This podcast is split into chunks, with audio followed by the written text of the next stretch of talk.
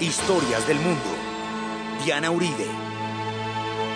Buenas. Les invitamos a los oyentes de Caracol que quieran ponerse en contacto con los programas, llamar al 268-6797, 268-6797 o escribir al director arroba casa consultar la página web infocasadelahistoria.com o las redes sociales o el Twitter. Hoy vamos a ver el último capítulo de la historia de Europa del Este, el tiempo de la libertad y el tiempo de la autonomía de estos tres países, después de todo lo que han vivido.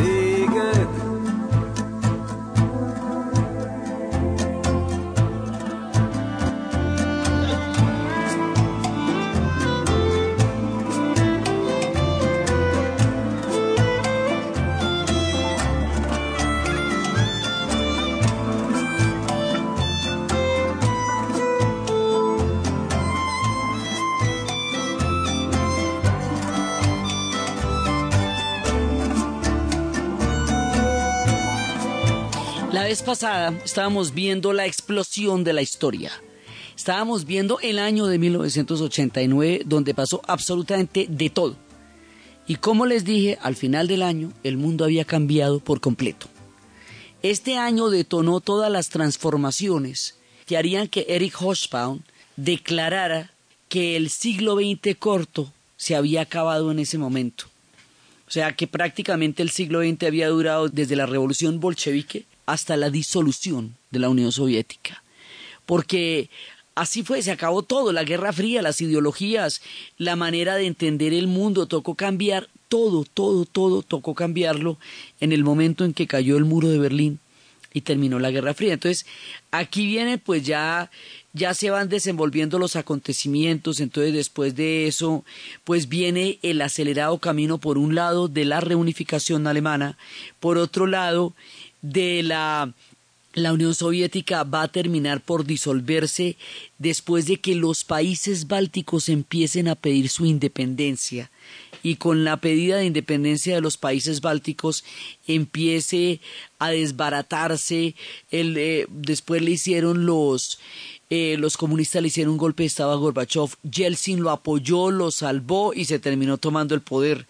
Gorbachev se fue de, de, vacaciones a Crimea y ahí prácticamente lo sacaron del puesto, ahí fue cuando hicieron el golpe y cuando Yeltsin lo, lo apoyó y de una vez lo hizo de lado y finalmente se disuelve la Unión Soviética, deja de ser en ese momento la segunda potencia planetaria, cosa que se vio también durante la guerra del Golfo Pérsico, en donde ya no tenían un papel, hoy están retornando. Hoy día Rusia quiere volver a formar una parte del esquema decisivo del mundo y la crisis siria es una muestra de qué tanto están de retorno de otra manera, en otras circunstancias, pero de retorno eh, de acuerdo con sus viejas e antiguas historias. Entonces, eso va pasando, digamos, como en, la parte más grande de, de, nuestra historia, pero en Europa del Este, cada uno de estos pueblos va cogiendo un rumbo. Entonces, empezamos por reconciliar a todo el mundo porque eh, pues eh, cualquier cantidad de heridas, cualquier cantidad de, de fantasmas rondan esta gente. Lo grande lo increíble es cómo estos pueblos trascienden el horror y la barbarie. Las dos guerras mundiales, la Guerra Fría, el estalinismo, todo. Y son capaces de seguir adelante en la historia con propuestas de reconciliación y perdonar las cosas que ellos perdonaron son es casi inconcebible.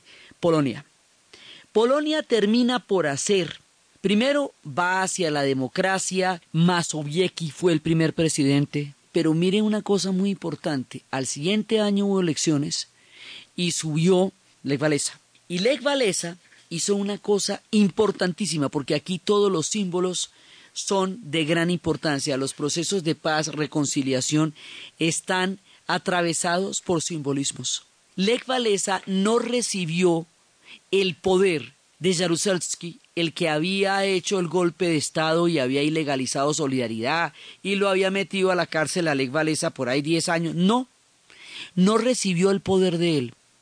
Lo va a recibir del gobierno polaco en el exilio. ¿Se acuerda que había un gobierno polaco en el exilio en Londres cuando aceptaron que Polonia quedara en el lado de la Unión Soviética en los repartos de Yalta y de Potsdam? pues para mantener una continuidad y una legitimidad histórica.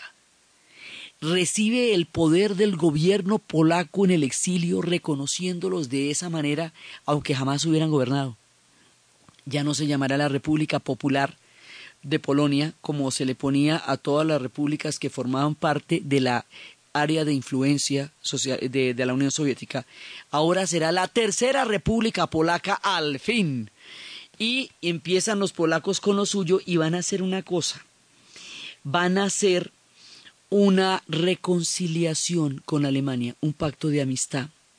Van a reconocer la reunificación alemana. Y a la Alemania reunificada ya le van a reconocer sus fronteras. Problema mayúsculo este de las fronteras, porque se acuerda que cada ratico las corrían entonces, las fronteras alemanas de la nueva Alemania reunificada, la del Oder, eh, la frontera del Oder, que es la de Polonia, la reconocen.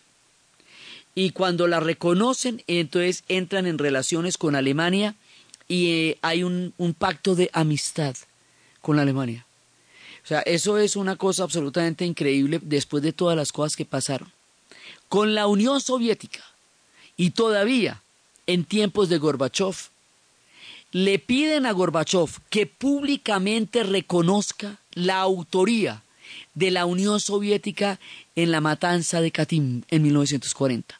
Esa matanza de Katyn que habíamos dicho que se había hecho de toda la oficialidad polaca inmediatamente después del pacto de no agresión entre Stalin y Hitler para impedir que a la entrada de los soviéticos por el pedazo que se iban a repartir de Polonia tuvieran que enfrentar una rebelión de la oficialidad polaca. Entonces, decía una matazón en el 40 antes de que los alemanes los hubieran, de que los nazis hubieran invadido la Unión Soviética. Y esa matanza se la responsabilizaron a los nazis, pues a los alemanes que pasaron por esa zona. Pero toda la vida los polacos dijeron, los, los nazis, los alemanes acabaron acabaron completamente con Polonia, pero esa matanza en particular no la hicieron los alemanes, lo hicieron los soviéticos y la matanza de Katyn fue una herida absolutamente supurante en las relaciones bastante complejas entre Polonia y los soviéticos. Así que le tocó a Gorbachev pararse y decir, la matanza de Katyn la hicimos nosotros y pedimos perdón. Con tan mala suerte, además, que el año, hace tres años, había un acto de, de, de, pedida de perdón formal, digamos ya no solamente el reconocimiento de la autoría, sino como una especie de desagravio. Iban los, el gobierno, casi todo el gobierno polaco, y el avión justo se cae en la, en Rusia y justo se mata el gobierno en Rusia, digamos, los mismos rusos estaban aterrados, decían, oiga, qué desafortunado accidente. Siempre son las relaciones más difíciles entre todos, son las de los rusos y los polacos, pero ahí siguieron de todas maneras después de que se aclarara lo de Katyn. Después se disolvería el pacto de Varsovia.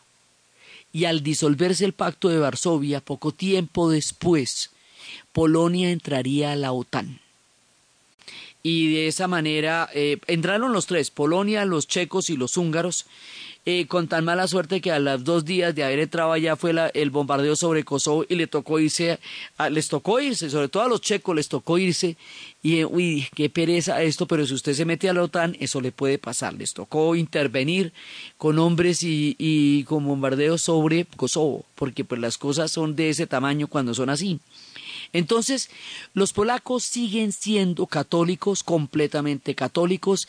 La mayor parte de los sacerdotes de toda Europa son polacos. ¿sí? Eh, sus símbolos fueron recuperándose poco a poco. Y así, cuando el nacimiento de la Tercera República Polaca, el 29 del 89 recuperaron el águila blanca.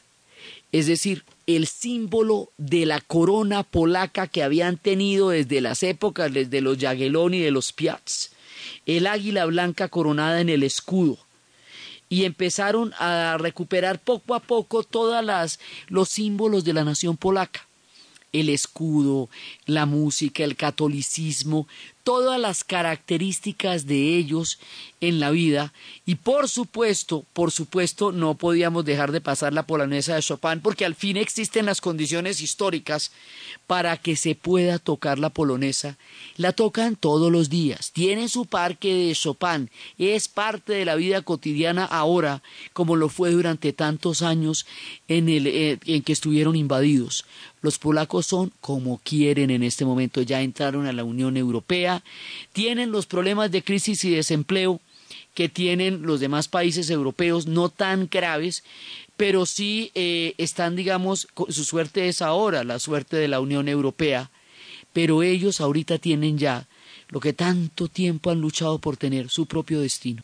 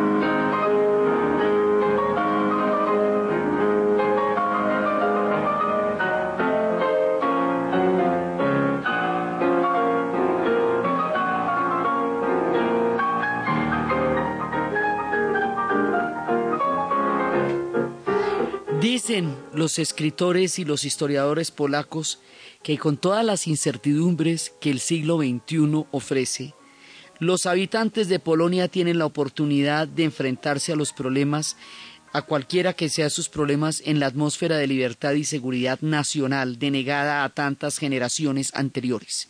Tienen su mapa, su territorio, una continuidad institucional que han mantenido desde el momento en que hicieron la transición a la democracia, una democracia pacífica y estable, con todos los virajes políticos que puede haber, pero manteniendo, digamos, una línea de política y de Estado eh, relativamente estable, que les permite continuar con su historia, que eso es mucho decir. Todos los polacos la empezaron, la sufrieron, la terminaron y la abrieron y la cerraron, porque como habíamos dicho la vez pasada, todo el trabajo de campo de hacer este desmonte lo hicieron los polacos. Y luego los demás pueblos se montaron en el tren de la historia cuando el tren partió en el 89, pero fue en el 81 donde los polacos empezaron esto. Y fue en la mesa redonda donde definieron las transformaciones de su historia y Mikhail Gorbachev, en el caso de toda la Europa del Este, es una figura absolutamente importante en la posibilidad de estos cambios, porque él fue reconociendo cada una de las cosas que se necesitaban reconocer para poder seguir avanzando en estos procesos de, de encontrar una unidad europea. El caso de Polonia nos muestra que incluso los pueblos que han eh, vivido las agresiones más grandes, las traiciones más terribles, las, eh, las, las barbaridades históricas más innarrables, no solamente pueden salir adelante, sino que pueden convivir en paz con sus antiguos enemigos.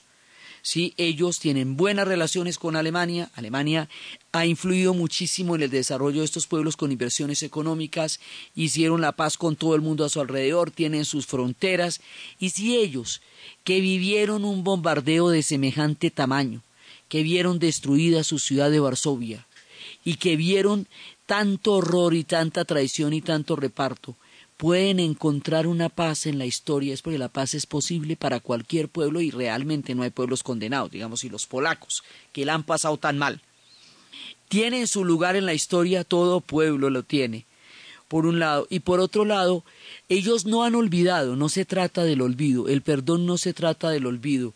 En todas partes de Varsovia le recuerdan a usted con la placa y las flores qué fue lo que pasó viven con su historia, la incorporan, la asimilan, la, la viven, todavía están los letreros de Polska luchando y están las, los monumentos del niño soldado, todo eso está allá, pero siguieron adelante, tienen la memoria, no tienen el olvido, no hay nada que ellos hayan olvidado, pero son capaces de seguir adelante con su memoria, no con su olvido, y de tener la capacidad de reconciliarse con sus vecinos y con su propia historia, la más brava de todas, y seguir adelante. Todos los polacos quedan en el mapa, con Chopin, su ciudad como una tacita de plata que es Varsovia hoy día, divina, divina como la pintó Canaletto, con esa ciudad hermosísima que es Cracovia, con toda su dulce repostería, con su alma musical y su grandeza, con su dulzura, con su espíritu de, Navidad y de jazz y de música. Esa gente musical es gente dulce y es gente que tiene alegría en el corazón, habiendo vivido las más grandes miserias de la historia. Polonia queda en su puesto, como toca y a lo bien. Y los problemas que tengan, pues los que tienen los países. Pero para tenerlos hay que tener país. Ellos no tenían país. Todos los polacos quedaron bien puestecitos en su sitio. Los checos. Los checos van a tener una historia muy particular. Después de que los checos hicieron el foro cívico, que fue el movimiento desde el cual pensaron cómo iba a ser su movida en el destino, después de la de, durante el tiempo de la, de, la revolución de terciopelo, después de que ellos hicieron su revolución de terciopelo ellos mismos, con sus llaves y las historias que les contaba de Colia y todo eso, empiezan a hacer la transición hacia la democracia y van a hacer una cosa muy sorprendente. Después de toda la, la resistencia que ellos tuvieron, de de la resistencia cultural, hay una cosa que es muy importante. Durante toda la época de la invasión, ellos estaban resistiendo a través de la música de muchas maneras.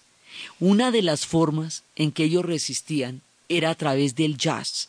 Los bares de jazz hoy por hoy están en todas partes. Más adelante los visitaría Bill Clinton, porque además eh, la República Checa era la estrella de todo el proceso.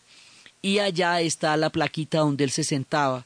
Y todas las noches los checos se sientan hoy día con sus grandes orquestas, porque después de tanto tiempo pues tienen un movimiento de jazz impresionante y poderoso, y escuchan las melodías clásicas que para ellos fueron tiempo de fuerza y esperanza y hoy son uno de los atributos de esta ciudad tan musical y tan hermosa.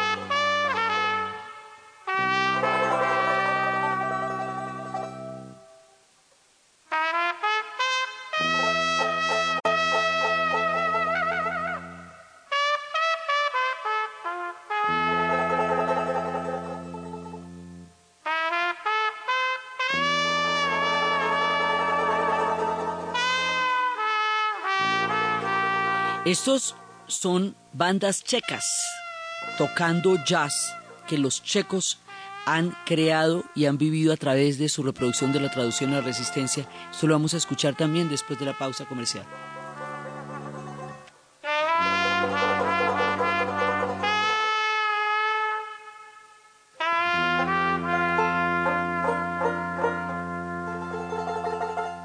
Pagar los derechos de autor es fácil. OSA, Organización Saico Asimpro. En Caracol Radio. Son las 10 de la mañana y 31 minutos. ¿Qué hubo? Le quedó muy bonito su negocio. ¿Cierto? A la gente le encanta la música que ponemos. A propósito de la música, ¿usted sí paga los derechos de comunicación pública? Claro, a mí ya me llegó la liquidación y es muy fácil. Quien se encarga de recaudar estos derechos es OSA, Organización Psycho Asimpro, entidad legalmente habilitada para recaudar los derechos de autor y conexos por la difusión pública de la música. Yo pago oportunamente y tengo mi negocio al día. Listo, gracias. Ahora sí, súbale a la música. La OSA representa un repertorio de más de 30 millones de canciones a nivel nacional e internacional. Si usted cancela a otras personas, no lo exime del pago de la OSA, Organización Psycho Asimpro. Última hora Deportiva Caracol. La dupla de tenistas colombianos, conformada por Juan Sebastián Cabal y Robert Farad del equipo de Colsanitas, se coronó campeona del torneo de doble del Challenger Series de Taiwán, torneo dotado con una bolsa de premios de 125 mil dólares. Los nacionales vencieron en dos sets a la pareja que conformaron el indio Yuri Bambri y el taiwanés Chen Fu Wan, a quienes se impusieron con parciales 6-4 y 6-2 en una hora y siete minutos. Los jugadores se quedaron con 125 puntos ATP que el torneo dio a los campeones. Cabal 52 del mundo esta semana en dobles ascenderá a la casilla 45 del listado mundial, mientras que Farad número 59 ascenderá a la casilla 55. Por la décima fecha del torneo finalización se enfrentan hoy en Armenia Quindío ante el Cali. Danilo Gómez. En este compromiso frente al Deportivo Cali en el Estadio Centenario será titular el argentino Alexander Leonel Corro, quien dice que el sacrificio del cuadro cafetero debe ser premiado con los resultados. Y este grupo, o sea, desde que arrancó el campeonato está luchando, está luchándola. Dicen que los que luchan tarde o temprano tienen, tienen su recompensa, los que no bajan los brazos. Y bueno, este grupo se basó en eso, en, a pesar de estar en las últimas posiciones, nunca bajó los brazos, nunca se entregó. Leonel Corro integrará el medio campo del Quindío con Alejandro Paz, Alfredo González, Jorge Vargas y Jairo Roy Castillo. Más información en www.caracol.com.co y en Twitter, arroba Caracol Deportes. Con Efecti, cualquier colombiano puede hacer sus giros en más de 3.000 puntos de servicio dentro de la red Servientrega en todo el país. Efecti, giros, pagos y recargas. Da la hora en Caracol Radio. Son las... En Caracol Radio. Son las 10 de la mañana y 34 minutos. Afíliate al Club Mi Monedero Efecti y empieza a acumular monedas que puedes redimir por grandes premios. Ingresa a www.efecti.com.co. Regístrate y serás parte del único club que te regala monedas. ¡Giros! ¡Pagos! ¡Recargas! ¡Efecti! Efecti, giro oficial de la Selección Colombia. Circulante aliado de 472, Red Postal de Colombia. ¿Y usted? ¿Cómo durmió anoche? Comodísimo. Colchones comodísimos para dormir profundamente. Camisas y pantalones Monarca hacen la diferencia con diseños actuales, sport y clásicos. Monarca, un estilo creado para quienes conocen de ropa con distinción en cada prenda. Camisas y pantalones Monarca. Visten a Colombia desde Ibagué.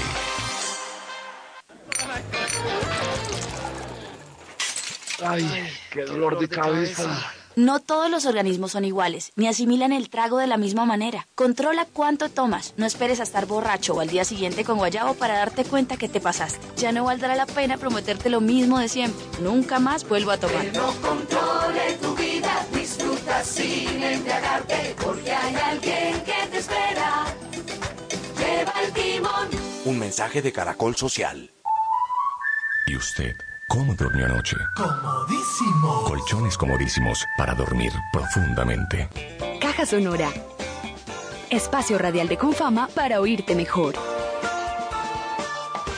La cultura brinda, hace posible una actitud para comprender el mundo y las cosas del mundo. Es la voz y la pluma del escritor Alberto Aguirre, que hoy pasa de mano en mano porque hace parte de la colección Palabras Rodantes, una idea desarrollada por el Metro y Confama, dos instituciones convencidas de que las palabras unen a los hombres y que hoy, a través de la lectura, favorecen la inclusión social. La idea es simple. Sin pagar, el viajero toma el libro en la estación metro en la que inicia su viaje y lo devuelve al llegar. Una apuesta a la confianza que ya cuenta con 490 mil ejemplares, 500 mil lectores al día y 54 títulos a los que se une un Alberto Aguirre que tomó las letras, hizo un conjuro con ellas, las hizo encantar y reinventó el mundo. Te esperamos en una próxima emisión. Con fama. Vigilado Superintendencia del Subsidio Familiar. Doctora, ¿me puede formular un medicamento para mi menopausia? Yo tomo Freslipausia de Natural Freshly. Las oleadas de calor, los bochornos y esos incómodos síntomas ya no son mi tormento. Toma Freslipausia y fresca. En Caracol Radio son las 10 de la mañana y 36 minutos. ¿Punto naturista? Gracias. ¿Tiene Digestar Jalea con acción laxante, suave, blanda y placentera de Laboratorios Natural Freshly? Sí, señora. Tenemos la línea Natural Freshly. Digestar Cápsulas Forte y Digestar Fibra. Para otras afecciones, Apetifor. Venas Full, Gasof y Finacid. ¿Y Freshly Pausia cápsulas y Fibofor Fibra con probióticos? Naturalmente. Natural Freshly. Tratamientos científicos con productos naturales. En productos naturales, la primera opción. Con el sello del Instituto Farmacológico Botánico.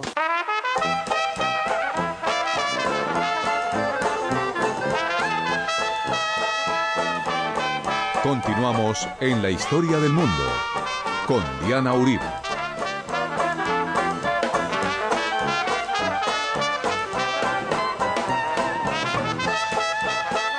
Checos, eh, los checoslovacos, van a tomar unas decisiones increíbles. Después de las elecciones, después de que Václav Havel empieza todo el proceso de transformación y de transición del, y de desmonte de lo que fue el mundo de la era de la, de la invasión soviética y del bloque socialista a esta transición a la democracia y a la entrada, digamos, a la Europa occidental, va a haber un tema que estaba planteado desde antes, pero que ahora se pone sobre el tapete, el tema con Eslovaquia. Eslovaquia quería una confederación, Eslovaquia quería como una autonomía. Eh, se consideraba que los niveles entre los eslovacos y los checos, los niveles económicos, incluso culturales, no eran los mismos. Se acusaba a los eslovacos de haber tenido un papel importante en la repartición de Checoslovaquia antes de empezar la Segunda Guerra Mundial. Ahí había, digamos, hay varias versiones. Dicen que había viejas heridas de la época de la repartición. También se dice que ellos tomaron la decisión de ser un país como un problema táctico, porque presentándose los dos estados juntos en 1920, cuando se estaba reorganizando el mundo después del Tratado de Versalles, tendrían de golpe más posibilidad de que le reconociera un Estado que presentándose cada uno por aparte, que por aparte resultaban pequeños para la repartición del nuevo mapa de Europa que se hizo después de la Primera Guerra Mundial. El asunto fue que juntos les tocó la democracia, les tocó el nazismo, les tocó el, el, fascismo y la guerra, les tocó el estalinismo y les tocó otra vez la democracia. Duraron 70 años juntos. Y después, cuando ellos ven que todo el resultado de la votación eslovaca no apoya un proyecto, digamos, de unidad, sino de confederación, toman una decisión encantadora ahí para ellos y dicen, ¿sabe qué? Nos separamos. Entonces, de ahora en adelante, los eslovacos van a tener un país cuya capital es Bratislava y los checos vamos a tener un país cuya capital es Praga y ponen una frontera entre los dos, 1993, llena de banderitas y no más. Y no se parten, ni se reparten, ni se vuelven nada. Digamos, el contraste entre la manera como se dio esta división y la forma como Yugoslavia, cuando se desintegra, que es por la misma época, se desintegra en una guerra la más horrible que uno se pueda imaginar, es muy grande. O sea, ¿qué tienen los checos que todo lo pueden hacer con una altura histórica enorme y que pueden sacar adelante alternativas políticas diferentes y nuevas? Se dividieron. Entonces, después de 1993, vamos a hablar de la República Checa y de la República Eslovaca. Y durante todo el siglo XX, desde 1920 vamos a hablar de la República Checo-Eslovaca. Entonces ahora ya no van a existir más los dos juntos, cada cual coge su camino, pero lo hacen de una manera tranquila y armónica. Entonces los checos se van a reconciliar con los alemanes y van a hacer un tratado de amistad y le van a, todos los alemanes dicen, ustedes por qué no aprovechan el turismo. Y ellos dicen, bueno, está bien, pero hay que meterle plata a Praga porque pobrecita ella está chafadita después de todo lo que ha pasado. Entonces empieza a haber una gran cantidad de inversión en el turismo. Además, ellos para qué necesitaban inversión? Para sus músicos, para sus editoriales, para las casas de la cultura. Praga es una capital cultural por excelencia. Entonces vienen los cantantes que en la época de la primavera y después de la primavera reflejaban el alma del pueblo y cantan ahora con libertad, tranquilamente, las cosas que antes eran tan difíciles de escuchar.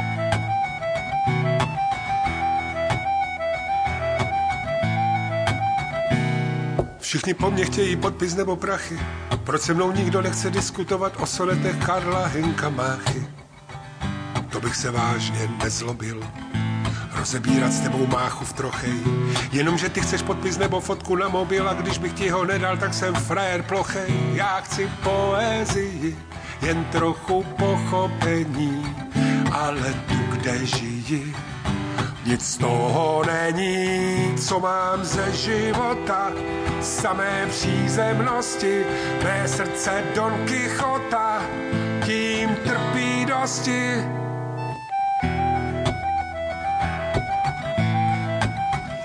y empiezan a meterle plata a Praga. Y empiezan a meterle plata a ese país y empiezan a recuperar todo ese esplendor hasta que hoy Praga es una capital cultural de primera línea. Primero la declaran capital cultural de Europa en el año 2000. Empiezan los festivales de cine. La historia de ellos está plasmada por todas partes. La figura de Havel es el hombre que va a hacer posible la transición de la manera más cívica y democrática posible. Va a haber toda una reconciliación con muchos pueblos. Como les digo, con Alemania hacen ese trato. Alemania les da billete para poner a Praga como una tacita de plata. Y va y los visita en grandes cantidades de turistas alemanes. Ellos todavía reclaman que se les dé en la historia el mismo lugar que se le dan a las capitales de Occidente, o sea, que se reconozca que es tan importante Praga como Viena, como Londres, como París, como Madrid, para entender el concepto Europa, porque allí se gestaron cosas de toda la importancia que hemos contado. Ellos reclaman eso todavía. Pero hoy por hoy, Praga es una ciudad esplendorosa y tiene también toda su memoria, todo su pasado, y todo el derecho a un presente y a una vida. Entonces ellos simplemente se van a se van a separar y arrancan su camino y van haciendo su camino como ellos quieren. La reconciliación con Alemania y la amistad con Alemania funcionó. El tema con los austriacos todavía no está totalmente resuelto porque después Havel declaró una ley, que es la ley Benes, por la cual eh, los antiguos propietarios de castillos y palacios podían recuperar sus propiedades ah, que tenían antes de la expropiación por parte de, del régimen comunista durante la época de la, de la invasión. Pero resulta que eso funciona para los checos, pero no funciona para los austriacos.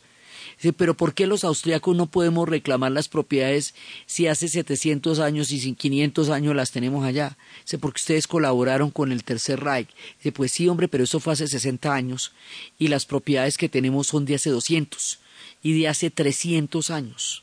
Dice, pero no hay que colaborar. Dice, pero ¿qué hacemos? Hay un tema con los austriacos, no se ha resuelto. Pero tampoco es un tema escamosísimo, simplemente no se ha resuelto. Pero el tema con los alemanes sí encontró una salida en la historia. Hoy por hoy ellos quieren, eh, como siempre, elevar su nivel cultural, tener más capacidad comunicativa, siempre quieren salir adelante con su cultura, que es lo que más les importa a ellos y que es como ellos se sitúan en la historia, a través de un nivel cultural altísimo, que es el que tienen los checos. Ahora, pasó una cosa con el desmonte del socialismo y le pasó a todos por igual empiezan a aparecer las diferencias de clases sociales que no existían y no se conocían durante la época del socialismo. Todos eran iguales y estaban construyendo una sociedad igualitaria. El mundo del consumo, con el que la publicidad tanto los encandelillaba, estaba sujeto a que la gente consiguiera billete para comprar todo eso que les muestran. Y la conseguía ese billete no es fácil. Esa, esa no se la sabían. Entonces, ellos no sabían lo que es no ser atendido en un hospital si usted no tiene plata, la privatización, si usted no tiene plata para que lo atiendan, no tener derecho a la educación, si usted no tiene dinero para que lo atiendan. O sea, toda esa cantidad de necesidades básicas que el sistema socialista sí garantizó.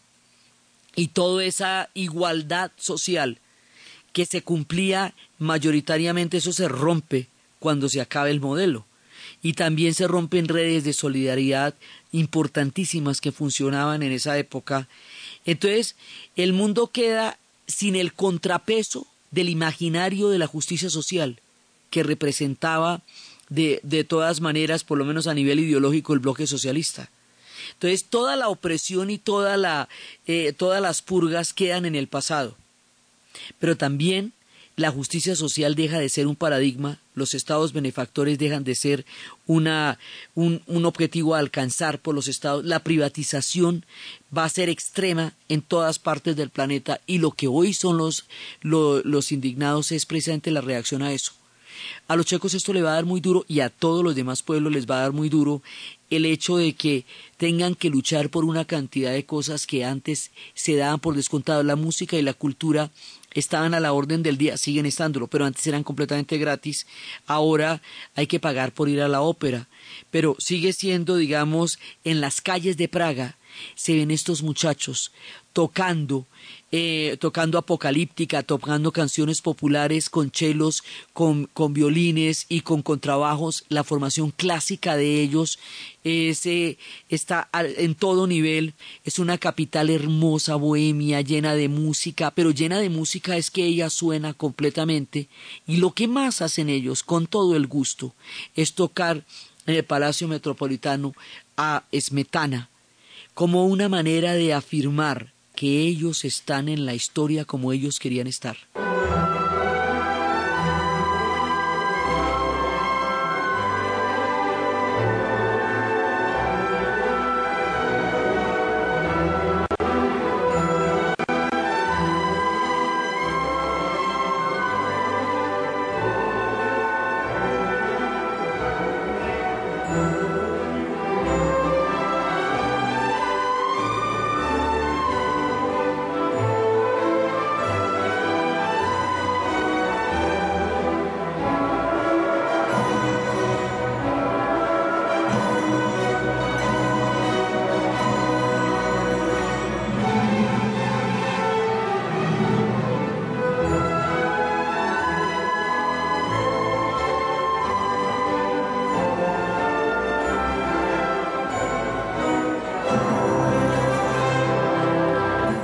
La riqueza histórica de Praga está presente en sus calles.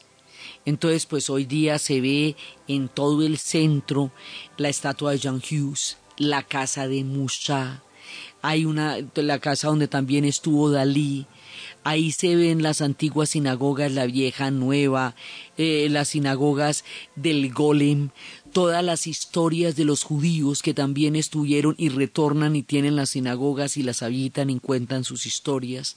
Toda la, música clásica es metana como una afirmación, el estilo Art Deco, el estilo Art Nouveau, toda la arquitectura, toda la belleza, toda la música, todos los símbolos están en Praga que es una tacita de plata, una verdadera joya del mundo y que vive como quiere.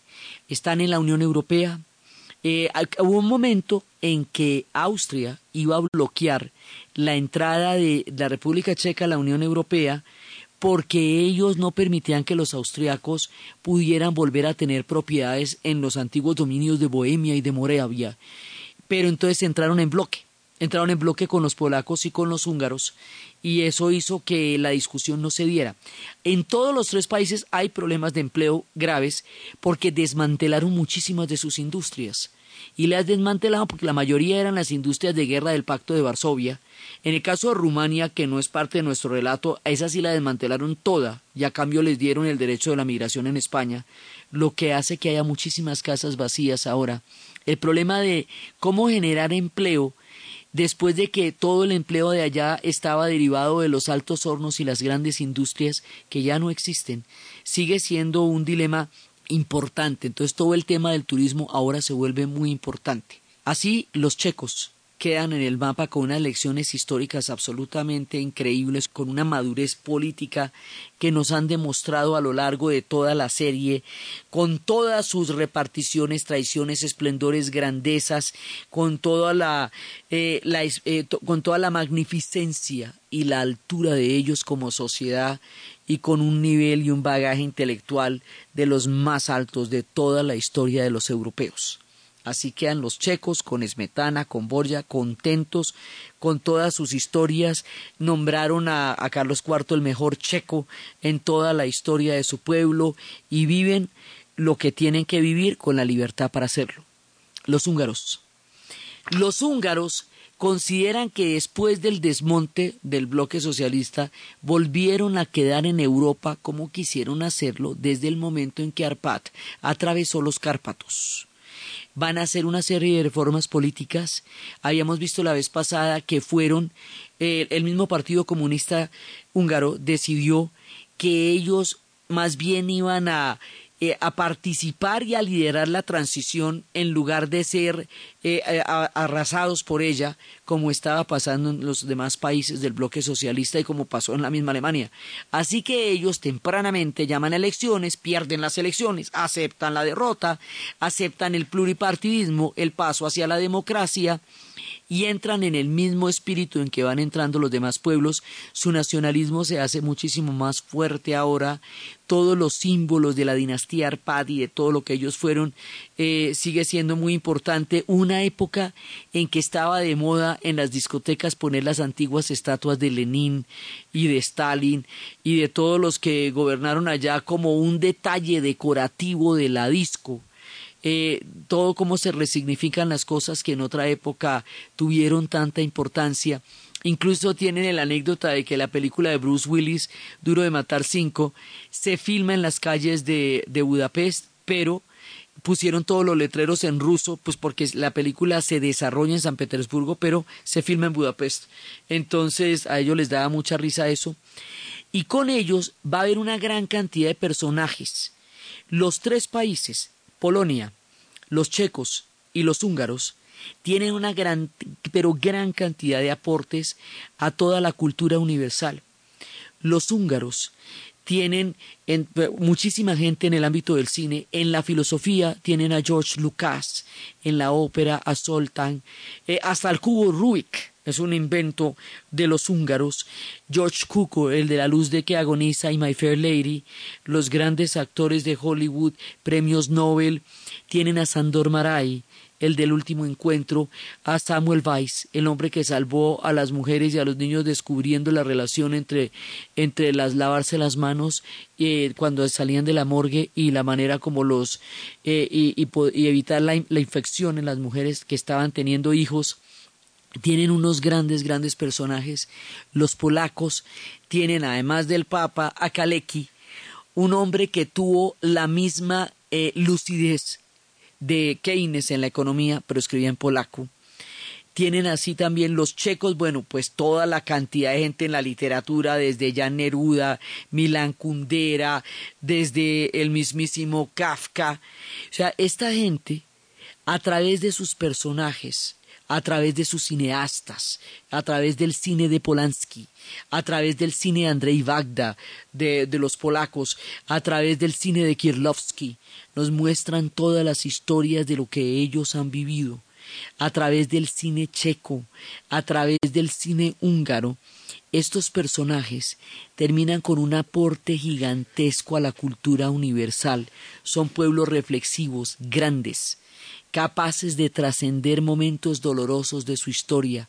Tienen problemas como todo el mundo. En Hungría hay brotes de, de neonazismo también en la época de crisis y eso, digamos, de intolerancia con minorías. Eso es un problema que preocupa porque se ha hablado de eso eh, como está pasando en otras partes de Europa, digamos, es una, son voces de alerta porque en épocas de crisis esos discursos suelen eh, ser escuchados.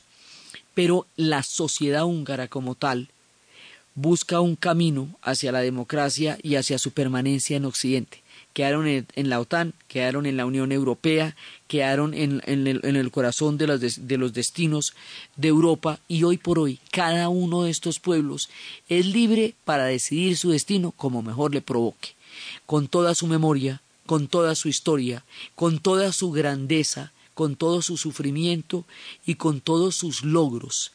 Terminamos la serie de Europa del Este después de haber atravesado imperios, auges, apogeos, caídas, guerras mundiales, divisiones blindadas, pactos rotos, traiciones, heroísmo, historias sublimes, músicos maravillosos, filósofos, pensadores, toda clase de historias nos han recorrido el alma durante este tiempo que estuvimos por los caminos de la Europa del Este. Entonces, desde los espacios de la época de los Augsburgo, de la desfrenetración de Praga, de la rebelión jusita de la primavera, de las transformaciones de los húngaros atravesando con Arpad los Cárpatos, de los polacos con su dinastía Piasti Jagellón, de todas las historias que estos pueblos recuerdan y de cómo hoy ocupan un lugar en el mapa, en la vida, en la libertad y en la historia, en la narración de Ana Uribe en la producción Jessy Rodríguez. Y para ustedes, feliz fin de semana.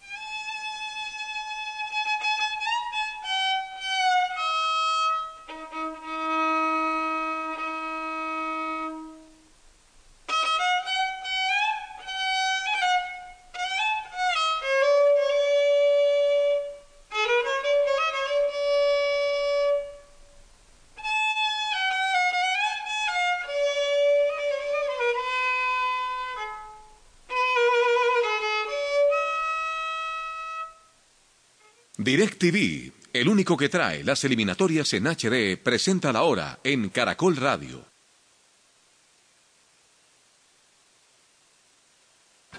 Son las 10 de la mañana y 58 minutos.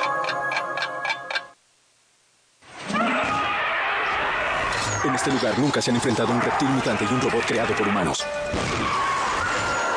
Nunca ha habido explosiones, sirenas, autos